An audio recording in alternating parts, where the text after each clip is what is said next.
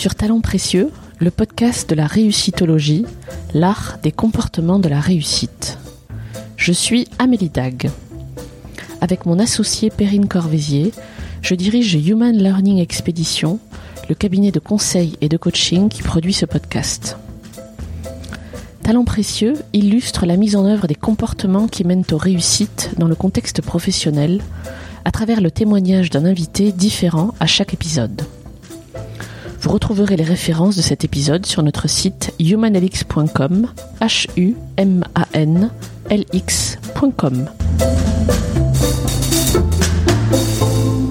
C'est vraiment instinctif, il faut se faire confiance. Mais ça vient vraiment de ces moments euh, en atelier où on, on, est en train de faire, euh, on commence à explorer la matière, euh, puis on se dit ah ça, ça, ça, et puis tout d'un coup il y a un glissement, puis on se dit ah c'est sympa ça, ok, on essaye comme ça, voilà. Catherine est designer textile et sérigraphe. Elle a créé sa marque Shop et fabrique de très beaux objets pour la maison qu'elle vend.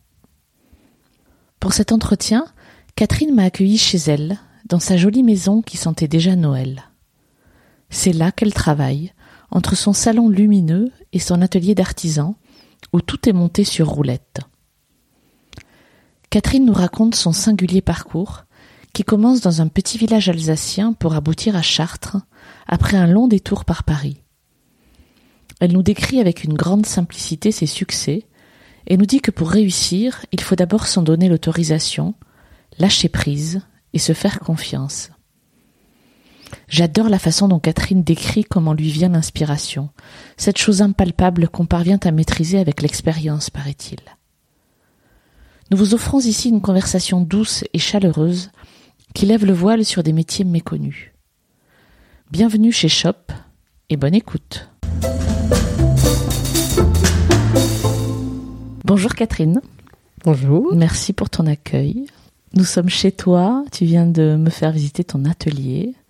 Tu es sérigraphe, c'est ça, j'ai bon? Sérigraphe et designer textile. Alors je, tiens aux deux parce que sérigraphe, ça, tient de la pratique artisanale, mais designer textile, ça tient de tout ce qui est en amont euh, sur la question de production. J'agis aujourd'hui euh, de manière artisanale, mais ma manière de penser est designer. Voilà c'est une manière de penser, une attitude. Quand je pense à un produit, je pense l'attitude qu'il aura et l'attitude que les gens auront par rapport à lui. Et ça, c'est une pensée designer, pas une pensée d'artisan. Voilà.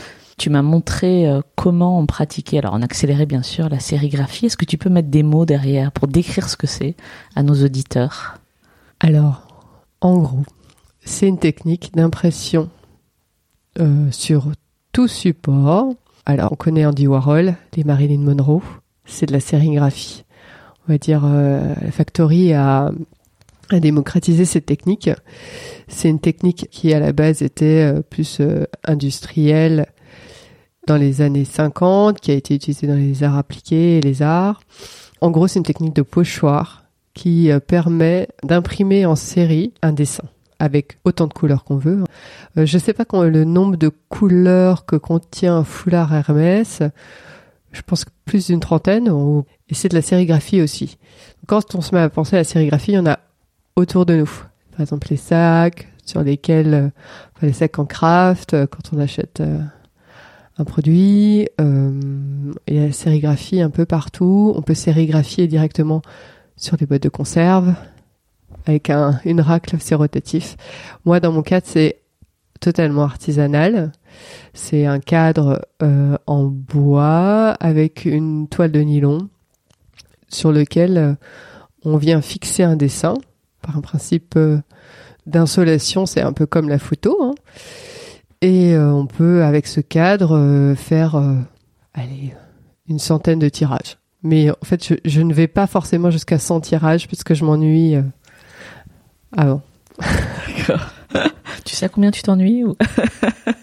Euh, Non, pas exactement. Ça dépend du dessin. Mais euh, parfois, je dis oh c'est bon. Là, c'est bon, c'est fait. D'accord. Je dégrade.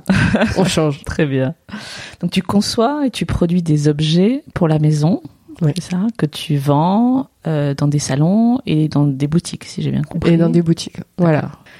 Est-ce que tu peux nous expliquer comment tu es devenu euh, designer textile et sérigraphe à Chartres? Alors, mon parcours, euh, c'est depuis l'enfance en fait. hein. Je savais que je voulais, en fait, je voulais faire quelque chose euh, hum, d'artistique ou d'organique. J'avais à la fin de la troisième, c'était certain, je, je voulais soit faire euh, paysagiste, soit étudier les arts appliqués. Je me voyais pas du tout dans les filières euh, ou scientifiques ou littéraires. Et puis, euh, ou entre, entre deux, euh, je me voyais encore moins. Donc je me suis dit, bon, bah c'est ça ou rien. Et ça a été ça. J'ai été prise parce qu'en fait, j'ai étudié dès le lycée les arts appliqués. J'étais en, comment on appelle, en F12 euh, arts appliqués. Et euh, dès la seconde, on apprend l'histoire de l'art, tout ça. J'étais à l'internat à Strasbourg. Ensuite, euh, quand on prend ce chemin-là euh, et qu'on va jusqu'à la terminale, euh, on, est obligé de... Enfin, ouais, c'est un, métier de passionné, quoi. On, est obligé de, continuer. Et euh, enfin, moi, je, je, je me voyais vraiment euh, là-dedans. Et j'étais dans un lycée qui avait une orientation archi. Et j'avais des profs adorables, mais qui me disaient Catherine, l'architecture, c'est pas ta manière de penser. Et euh, j'étais là, oui, oui. et un jour, il y avait une nouvelle prof qui me dit non, mais je te verrais trop dans une école de mode à Paris. Alors moi, il faut savoir que je viens d'un village euh, de 700 habitants. Je suis fine agriculteur. Pareil, ça, ça m'a, ça m'a vraiment fait peur, quoi. Je me suis dit, mais non, il y a trop de monde, tout ça. Et puis de toute façon, j'ai pas de niveau, j'y arriverai jamais. euh, et puis tout le monde veut faire ça. Et puis je suis trop jeune. Et puis voilà.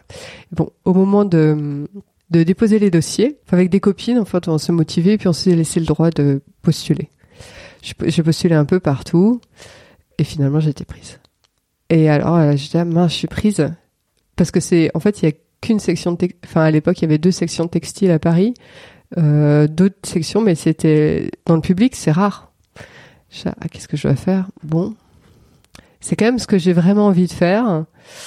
J'hésitais entre le stylisme ou le textile, parce que textile, c'est une autre approche. Et je me suis dit, bon, ben, je suis allée voir mon père, et j'ai dit, bah, je suis prise. Ils et, et puis j'ai appelé, ils et je suis prise. Ben, mon père me dit, mais tu vas? Ok. ils sont ok. Donc c'était après le bac, ça, c'est ça? Après le bac. Et donc j'ai fait, j'ai continué mes études supérieures euh, là-dedans. C'est un parcours assez, euh, assez droit quoi. Finalement, j'ai, juste euh, à chaque fois euh, précisé mon là où je voulais intervenir quoi. Il y avait des entretiens au préalable, etc. Et, vraiment j'avais peur. J'avais vraiment peur de de pas être. euh, Enfin, à l'époque, j'étais venue à Paris une journée, enfin un an, deux jours. J'avais fait tous les les écoles parisiennes, euh, postulé et et j'étais en auberge de jeunesse et j'étais persuadée que tout le monde était meilleur que moi, que j'y arriverais jamais. Mais je dis bon bah tant pis, j'essaye, tant pis. Et euh, franchement, euh, ça s'est super bien passé. euh. Tu passes devant un jury de tro- de trois personnes et on a vraiment rigolé. Et ça c'est d'actualité. J'avais un gros sujet sur les seniors et c'était il y a 20 ans. Enfin, on parlait pas encore de vraiment de baby boomers, mais j'ai dans 20 ans, les seniors qu'on a aujourd'hui ne sont pas ces seniors-là, et il faut faire des trucs euh, fun. Voilà. Et donc, euh, mon approche les avait fait marrer. Et, voilà, je pense que c'est comme ça, parce que sinon, je sais pas comment. C'est de la chance. Et puis, euh, donc, je suis termine le cursus dans cette école-là. Puis, on se fait tout un réseau. Hein. Plus tard, on va tous travailler dans la mode, le textile. Et je termine mon cursus par un master multimédia. Et voilà. Je me dis, bon, qu'est-ce que je fais? Je me vois pas directement rentrer dans une entreprise. J'avais fait des stages.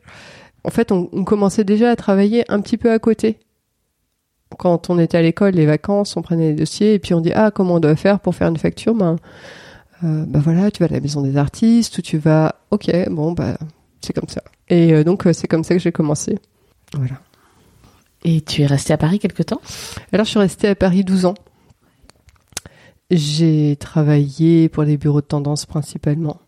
Des bureaux de tendance euh, qui travaillent dans la prospective en mode, donc euh, la prospective euh, forme, couleur, pour les galeries Lafayette, le bureau de style des galeries Lafayette, le bureau de style euh, dans le domaine du bijou pour Swarovski, parce qu'en fait les démarches elles sont identiques de recherche et d'inspiration.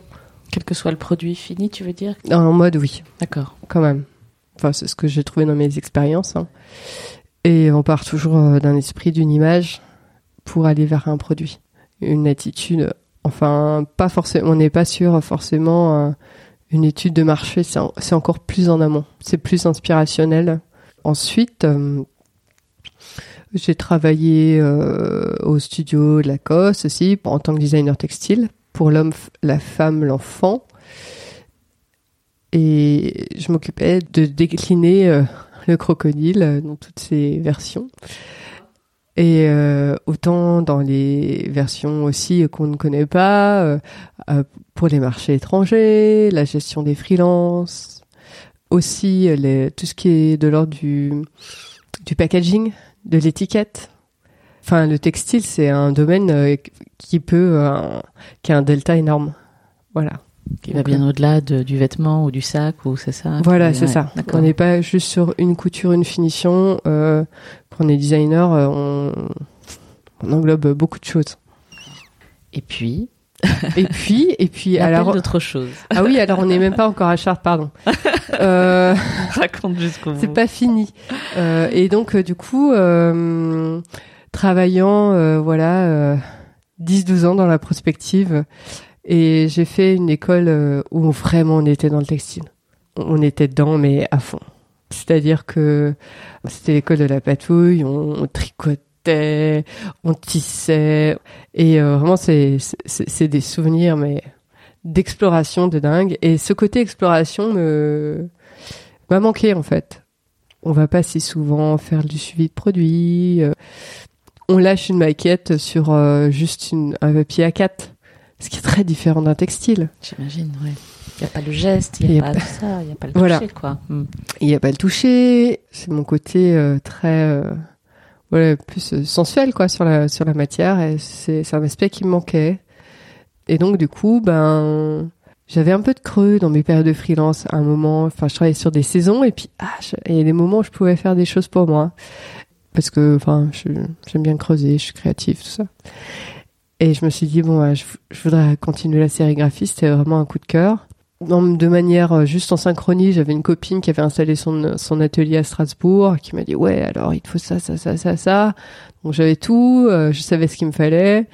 Et, euh, et j'ai cherché à m'installer à Paris. Et là, je me suis dit, ouais, c'est trop compliqué, juste pour quelques mois par an. Bah, c'est trop compliqué, trop cher. Voilà. Mon compagnon habitait Chartres. Et on y revenait souvent. Et euh, là, je me suis dit, bah, j'ai qu'à prendre un atelier à Chartres. Et c'est comme ça que ça a démarré. Avec du matériel d'oc- d'occasion et, euh, et juste euh, la volonté d'explorer pour soi. Voilà. Alors au départ, on, fait, on se dit, ah, je vais essayer un petit marché créateur, ça va être sympa, tout ça. Puis, ah, ça marche. Ah, j'aime bien, vraiment, vraiment, j'aime bien, quoi. Il y a un truc. Et puis là, c'est, on, est, on est mordu, en fait. D'abord, j'avance par, euh, par l'intuition. Et ensuite, je me mets à, à réfléchir à ma position, ma posture. Et ce choix, en fait, je l'ai fait peu après arriver à Chartres. Donc, Chartres, il y a eu deux, deux raisons qui m'ont poussé hors de Paris. La première, elle est d'ordre familial. Euh, la famille s'est agrandie, on habitait à Paris, on était tous les deux parisiens. On est de la génération des gens qui télétravaillent. Et on s'est dit, moi, je viens d'un village euh, avec beaucoup de verdure, un jardin, tout ça. J'ai un terrain agricole euh, fort à l'intérieur de moi et je me suis dit, allez, j'y vais. On a besoin de nature là, vraiment. Et, et je savais à quoi m'attendre puisque je viens de. Enfin, Chartres, c'est la ville pour moi. Mais je suis entrée d'une ville. c'est la ville, c'est la grande ville, Bien quoi. sûr. Et donc, euh, on y va. Et euh, on a euh, emménagé à Chartres pour la raison familiale et le besoin de liberté aussi dans notre vie freelance. Pourquoi on, pourquoi on supporterait euh, la petitesse d'un appart parisien euh, alors qu'on peut être loin et, et là assez vite? Donc, euh, donc on a fait ce choix-là. Et puis, c'était pas... voilà, qu'est-ce qu'on risque finalement? Pas grand-chose. Voilà comment je suis venue me poser la question, à choisir le nom. Il m'est venu, euh, mon nom de, de ma marque, en fait, il m'est venu un peu. euh, voilà, il y a un moment où on m'a dit euh, Schneebelen, c'est pas possible. hein. Ton nom de famille, c'est Ah ça oui, ah oui, Google est pas copain. euh, c'est trop compliqué jusqu'à la fin, schneebelen.com. Catherine Schneebelen, ouais. C'est très beau, hein, mais c'est compliqué. Et donc, euh, on m'a demandé, euh, on dit, comment tu ferais pour le raccourcir? Bah, je, voilà, euh, les premières lettres, SCH, j'aime bien, et puis hop, voilà, et puis c'est devenu shop. J'ai fait un petit tour, et puis un petit tour d'horizon de mes copains. Mes copains à qui je pose ces questions-là. Il y en a pas beaucoup. Et ils m'ont dit, ouais, ok, c'est génial, vas-y. Et euh, c'est comme ça. Ça s'est transformé à ce moment-là. Et après, il a fallu euh, dire ce que j'avais envie de faire, vraiment. Il y a différentes manières euh, d'être designer, maker, artisan. et donc après, je me suis posé ces questions-là. D'abord, j'ai fait, et ensuite, je me suis posé les questions. Et après, je me suis dit, ah ouais, c'est c'est ça. C'est ouais, je crois que c'est le choix que je veux faire. Ouais. Mais en fait, je l'avais déjà fait, d'une manière, euh, voilà, euh, normale, naturelle. Tu as mis des mots dessus après, quoi. Voilà, Mm. c'est ça. Les gestes que tu m'as montrés tout à l'heure, la sérigraphie, ce sont des choses que tu as apprises à l'école, que tu as apprises après? Alors j'ai appris à l'école. Voilà, on avait un cycle euh, en sérigraphie où on, avait un atelier à dispo euh, le samedi. Donc tous les samedis, on y était. C'était un peu la bataille. On avait un petit bout chacun. Et euh, j'y étais tous les moments où j'ai pu y aller. J'ai j'ai- j'ai été. Et après, en fait, ma ma coloc, elle était plus tournée vers la sérigraphie papier et la typographie. Une fois qu'on sort de l'école, on n'a plus accès à ces trucs magnifiques. À, enfin, les matériel. Voilà, Ça, voilà, voilà. C'est compliqué de se fournir. Et puis, euh, c'est ça, la sérigraphie, ça nécessite de la place. euh, euh, ça fait de la saleté, Ouais, tout ça. matériel, faut nettoyer après, tu m'as montré. Ouais, voilà. Faut de l'eau. Faut de l'eau. Ben, j'ai commencé quand même dans ma salle de bain à Paris, quoi. Moi, au bout d'un moment, au bout de quelques tâches à moquette, j'ai lâché. Mais euh, je dis ah oui et puis j'allais dégraver dans des dans des stations de nettoyage de voitures. C'était quand même euh, ouais. Il y a un moment, je me suis dit faut faut que je m'autorise à avoir euh, de la surface parce que je crois que c'est le moment où quand j'ai dégravé, j'ai- il y avait un monsieur, c'était dimanche, qui était tout propre, qui lavait sa voiture et en fait j'étais en dessous, enfin j'avais besoin d'appuyer mon cadre contre quelque chose et euh, j'ai euh, en fait je vais carchériser les pieds quoi. Et ça lui a pas plu. Mais en fait, il pensait que c'était un mec qui lavait sa bagnole. Et, et quand il m'a vu, il y a des espèces de paravents comme ça. Et quand il m'a vu, il, a, il s'est complètement dégonflé. Enfin, je- et aussi, j'avais ma tête, je disais, oh, pardon, excusez-moi, je voulais vraiment pas. Et voilà. Et donc, je me suis dit, non, faut, faut que j'arrête d'aller euh, rincer mon cadre à la station lavage de Ivry. C'est n'importe quoi. je bricole, je bricole. voilà, voilà, voilà. Donc au système D, puis euh, après mon ami m'a donné plein d'autres euh, savoir-faire que j'avais pas développé à l'atelier parce qu'en fait quand on a un maître, euh, il a ses, ses trucs et il vous donne ses trucs. Et quand on va ailleurs, il y a d'autres maîtres qui ont d'autres trucs et j'ai appris plein plein de choses, plus dans l'univers du DIY, de la débrouille. Et donc euh, c'est comme ça que j'ai continué et puis après moi je me suis la question aussi de l'innovation c'est un truc euh, pour moi c'est un truc du quotidien quoi. C'est genre ah bah ça euh, je, le fais comme ça. Si je rajoute une cale ici je gagne euh, 10 minutes ma journée quoi. Et c'est et c'est comme ça euh, que moi je pratique aussi tout le temps. C'est-à-dire qu'on s'affine en fonction qu'on fait. Voilà. Il n'y a pas d'autres euh, moyens. Il faut faire. Ce podcast s'intéresse aux, aux réussites professionnelles. Alors c'est toujours un mot qui fait un peu peur, enfin qui peut faire peur. Réussite au pluriel. Comment tu définirais toi la réussite? Alors moi, je pense que je vais, je vais plutôt me la, définir et après, euh, je trouve que quand on commence à la fantasmer, ça, ça devient un peu dangereux. Euh, je veux dire, euh, la réussite pour moi, c'est en fait, c'est juste un équilibre. C'est un équilibre entre ce qu'on a envie de faire et comment les gens le reçoivent. C'est-à-dire que d'être compris simplement, en fait, c'est ah j'ai un message, ils l'ont compris, c'est ok et euh, je peux en vivre. Je peux et, et je peux euh, comment dire ça être prospère grâce à ça. C'est juste ça pour moi la réussite. Comprendre ce message, c'est juste être une posture de designer ou d'auteur. Et, et déjà ça c'est beaucoup parce que euh, pour avoir travaillé dans des, entreprises où, en fait, je me suis rendu compte que j'ai travaillé parfois pour des clients qui m'ont jamais comprise. et pourtant, je, les comprenais eux, mais eux m'ont jamais. Et pour moi, là, on n'est pas dans la réussite. Ça, il y a aussi beaucoup de valorisation pour moi dans la réussite. Et ça n'a rien à voir avec euh, qui. C'est une question de comment on le reçoit. Voilà.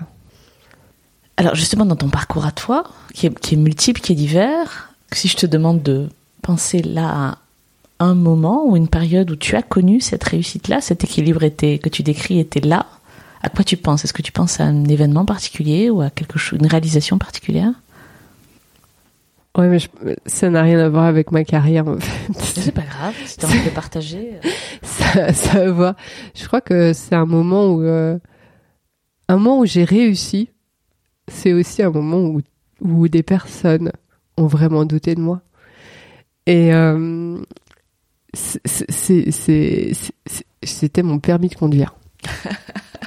c'est vrai. C'était, ouais, c'était. Je crois que c'est le truc, un des trucs qui m'a le plus tétanisé parce que tout le monde dans ma famille euh, ont eu euh, presque le permis en à la campagne il faut avoir enfin le ah permis c'est c'est une question de survie j'ai fait la conduite accompagnée tout ça et j'avais un moniteur qui vraiment me faisait mais perdre tous mes moyens et, euh, et, et j'étais programmée pour passer mon permis parce que bon, au bout d'un moment j'avais fait assez d'heures et que bon j'étais dans les critères et il m'a dit mais tu y arriveras jamais c'est bien. il s'est ouais, motivé. Je pense, ouais, ouais, voilà. Et, et on a fait le truc et, euh, et en fait, euh, je l'ai eu du premier coup. Et juste parce que, en fait, j'étais moi-même quand c'était dangereux, j'ai fait attention et même si j'ai raté mes manœuvres, je les ai bien ratées en faisant bien attention. Et, donc voilà. Mais moi, c'est bête. Hein, quand on me dit réussite, c'est un moment comme ça. Enfin, j'ai eu des moments où, euh, enfin, j'ai eu mon diplôme avec félicitations du jury. J'avais, euh, je sais pas, ils étaient 18 euh, professionnels, enfin, plus l'équipe pédagogique à mon, à mon diplôme. Bah, ça viendra en deuxième, quoi. Les domaines dans lesquels j'ai été, peut-être je me dis, ah, qu'est-ce qui vient après? Enfin, peut-être que je célèbre pas assez la réussite. Je pense, je pense que c'est un de mes défauts. Parce que tu t'estimes que t'es pas encore arrivé, c'est ça Oui, voilà. Je suis toujours en chemin. Ouais. ouais. Bah, c'est sûr qu'avec ton travail créatif, c'est jamais terminé, j'imagine. C'est jamais fini. Euh, ouais, c'est c'est bon que c'est un côté aussi perfectionniste. Moi, la réussite, souvent, c'est un peu cliché, mais c'est vraiment qu'on est, on sent proche de l'échec. Il y a un moment où je dis, ah là là, je, mais sinon, je vais toujours euh, bosser pour me mettre dans les conditions de la réussite. Mhm. Et ça fait partie de, de se dire, oh, ok, comment, qu'est-ce qu'il faut que je fasse pour que ça, ça, ça se mette en prod? Voilà, il faut faire ça, ça, ça, ça. Après, on n'a pas tous les talents forcément, et il y a des talents qu'on a plus du mal à aller chercher. Hein. Ou faut aller, ou faut aller chercher à l'extérieur. Ça, c'est les choses euh, que j'apprends aussi. Alors revenons à ce, à ce permis, à ce, jour où tu as passé ton permis de conduire. Qu'est-ce que tu es allé chercher là justement toi pour réussir? Comment t'as fait? Ouais, l'énergie, une énergie profonde. Je ne peux pas te dire euh, exactement. Euh, je crois que c'est le c'est un des moments où, ouais, pareil, j'ai, j'ai, j'ai vachement stressé. Et puis à un moment, j'ai dit, bon, on s'en fout, on y va. J'ai, j'ai lâché, euh, j'ai, j'ai lâché cette, cette chose qui peut te paralyser euh, quand euh, bah, le trac, euh, tout ça. Mais j'ai, jamais euh, ni théâtre du truc. donc ces choses, je les connaissais pas. Puis parler en public, c'était des choses bon, qu'on nous a appris aussi quand on était à l'école, pouvoir parler de son travail. Ça, ça faisait partie de notre formation. Après, je t'en mets plus avec ton permis, mais je pense que tout le monde, ça résonne chez plein de gens. On a tous, ou presque tous, ouais, le permis. On sait que c'est une épreuve. Est-ce que tu dirais que tu t'es autorisé à, réussir ce jour-là? Hum, Oui, je me suis autorisée à, réussir, et je pense qu'il y avait un truc aussi. Euh, c'était c'était un prof hyper hyper misogyne. Et je, pense que ça m'a ça, ça m'a foutu en rogne. T'as révolté quoi. Ouais. ouais. Et en même dans un premier temps, j'ai été complètement troublée. Et puis après euh, et puis après je me suis dit non mais en fait, c'était une victoire aussi avec sa femme parce que sa femme qui avait aussi l'auto-école a dit euh, oh, mais tu l'as eu? En disant bon bah c'est bien fait pour lui. ça lui apprendra. ça lui apprendra. Donc euh, voilà, c'était une victoire aussi euh, dans l'ordre, dans, dans le spectre de sa famille, je pense. Et il a changé de métier après? Non. je pense qu'il est parti. Je pense qu'il était temps qu'il parte à la retraite. Voilà. Je pense qu'il est à retraite depuis un bon bout de temps. Ça fait longtemps, très très longtemps. Je trouve euh, même avant le bac, tout ça, c'est le bac pour moi c'était normal, tout ça, c'était, mais c'est cette espèce de truc de de choses que tu dois passer que si tu l'as pas, mais t'es es bloqué quoi. C'est ça. Je me suis sentie, euh, j'ai ah là là, euh, si je l'ai pas, je suis bloqué quoi je, savais que je partirais peut-être, euh, je serais plus euh, dans la région, tout ça. Donc je l'ai eu comme ça. Oui, et puis je pense qu'il y avait de l'attente aussi du côté de ma famille. Tout le monde a dit oh, on reçoit son permis facilement, tout ça. moi j'ai oh là là là là, les cours et tout. Mais voilà. Maintenant j'adore rouler. Mais en fait, en plus, j'adorais rouler et j'avais aucun problème avec ça.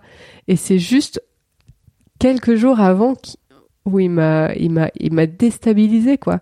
Je me sentais, je me sentais légitime de l'avoir. Et là, il me dit non mais il a tout, tout utilisé pour me faire perdre les moyens. Et finalement, euh, ça a marché un moment, mais pas, pas, pas sur le point final. Voilà. Tu travailles, je pense, beaucoup seul dans ton atelier. Tu disais que tu déléguais des choses que tu ne savais pas faire aussi. Donc, tu es quand même amené à, à, faire faire des choses à d'autres ou à, ou à travailler avec d'autres gens. Est-ce qu'il y a chez ces gens-là avec lesquels tu travailles des, des comportements particuliers que tu recherches? Ah oui, oui, évidemment, c'est euh, le soin et l'exigence. Et je trouve que c'est, enfin, quand on fabrique des objets, euh, et on peut en fabriquer plein, la planète en fabrique plein, plus on y met du soin et de l'attention, plus ils sont, ils ont une, une durée de vie longue.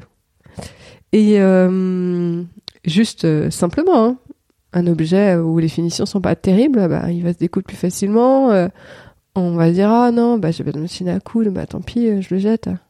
Ou tant pis, euh, ou au mieux, il ira dans une benne relais. Voilà. Ouais, l'attention c'est hyper important pour moi.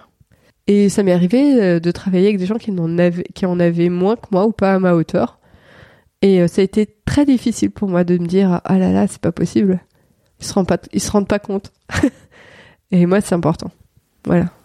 C'est quelque chose que tu vois vraiment Tu vois le soin qu'apporte un objet ou comment tu décèles ça Bah justement, c'est l'expérience qui le décèle.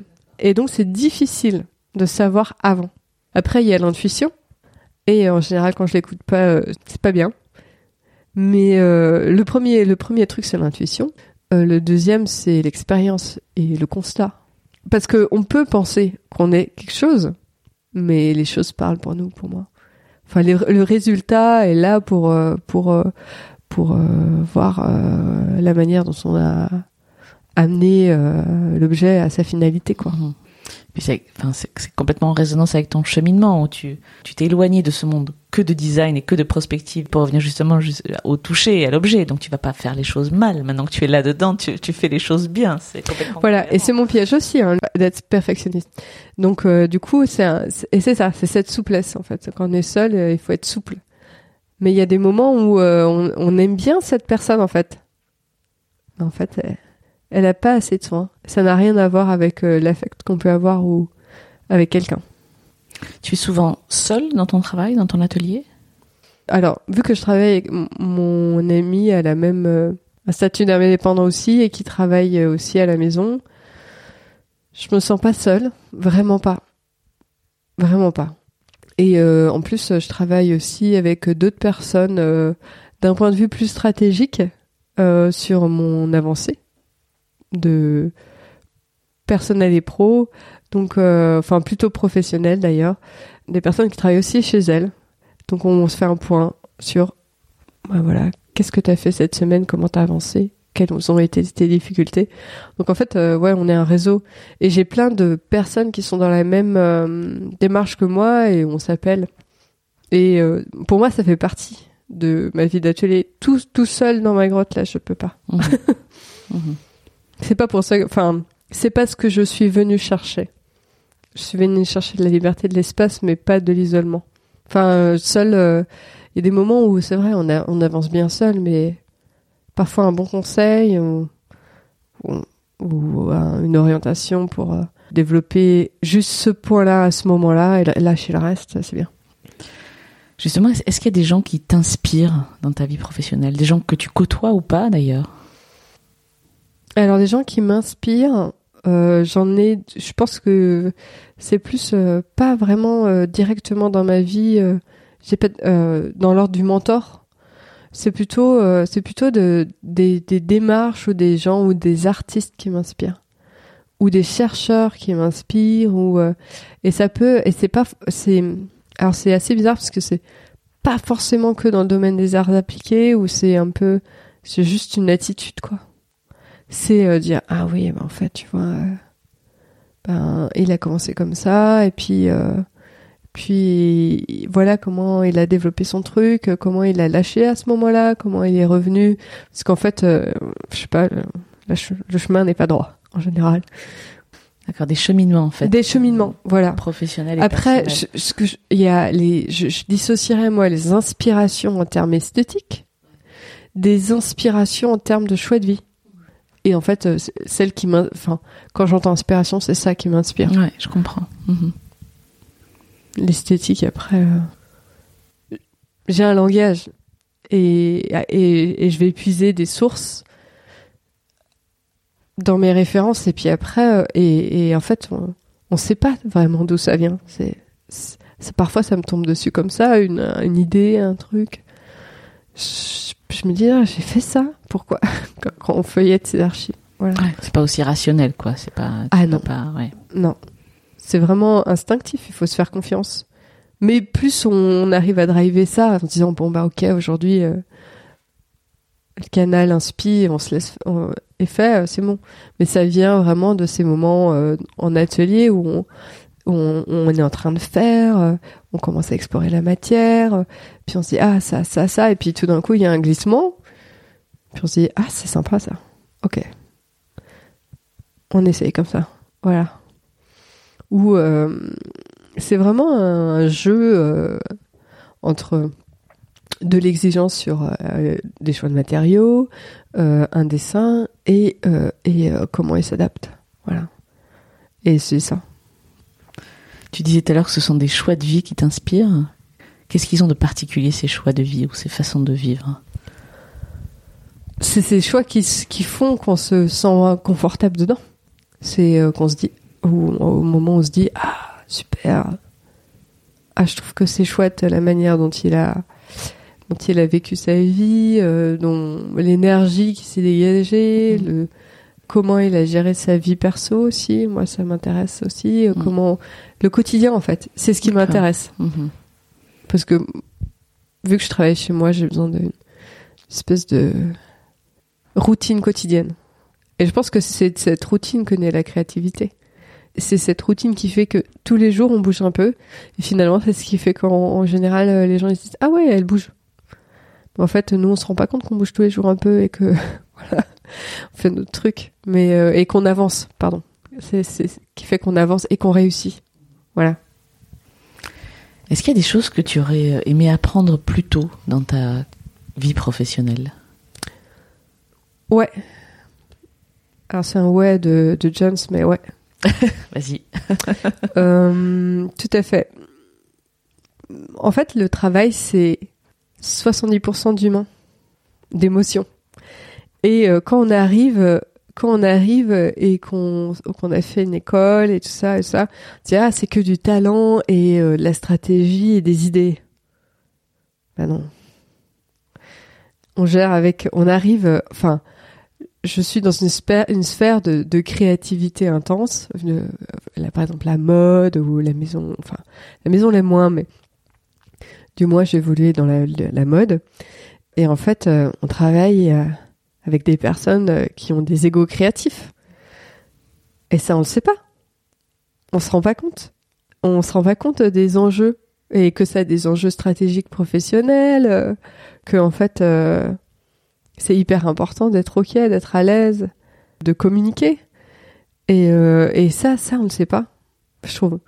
Après, il y a plein d'autres choses, mais mais ce, truc-là, après, je pense que c'est difficile de se dire euh, de l'apprendre avant, mais Parce que finalement, c'est la confiance en soi qui fait qu'on on est ok euh, en rentrant ou pas avec euh, dans une entreprise et on prend des initiatives. Mais on, a un peu l'impression que quand on sort de l'école, tout d'un coup, on va te chercher juste parce que tu as du talent en fait. Ben, il faut que tu le lises, il faut que tu en parles aux bonnes personnes et il faut que tu les froisses pas et puis voilà. Tout ça, euh, je trouve que c'est des choses qu'on n'apprend pas, qu'on découvre un peu. Et justement, si tu devais donner un conseil à quelqu'un qui entre sur le marché du travail, peut-être après avoir suivi la formation que toi tu as suivie, qu'est-ce que tu lui dirais? Je suis tous les ans jury de BTS. Ah, Euh, ça fait partie de mes missions aussi. Enfin, je trouve euh, d'être professionnelle et d'être à l'écoute.